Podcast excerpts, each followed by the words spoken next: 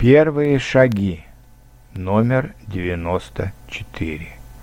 Существительные во множественном числе. Большинство существительных мужского и женского рода получают во множественном числе окончание «ы» «и». Стол – столы, музей – музеи, парк – парки, рассказ – рассказы, мужчина – мужчины, машина – машины, ночь – ночи, книга – книги, газета – газеты, улица – улицы. Большинство существительных среднего рода получают окончание «а», «я».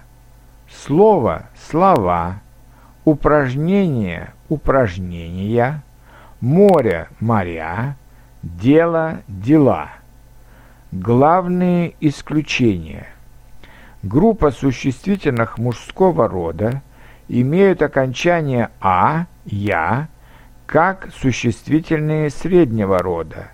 Город – города, берег – берега, лес – леса, доктор – доктора, учитель – учителя. Есть несколько существительных с изменением в корне во множественном числе. Человек – люди, ребенок – дети, мать – матери, дочь – дочери, время – времена, имя – имена. Несколько слов всегда используются во множественном числе. Часы, деньги, очки, брюки, джинсы, ножницы. С существительными множественного числа используются местоимения и прилагательные с окончанием «ия» «ие», новые машины, высокие дома, хорошие учителя, русские имена, синие джинсы, большие города, интересные рассказы, маленькие дети.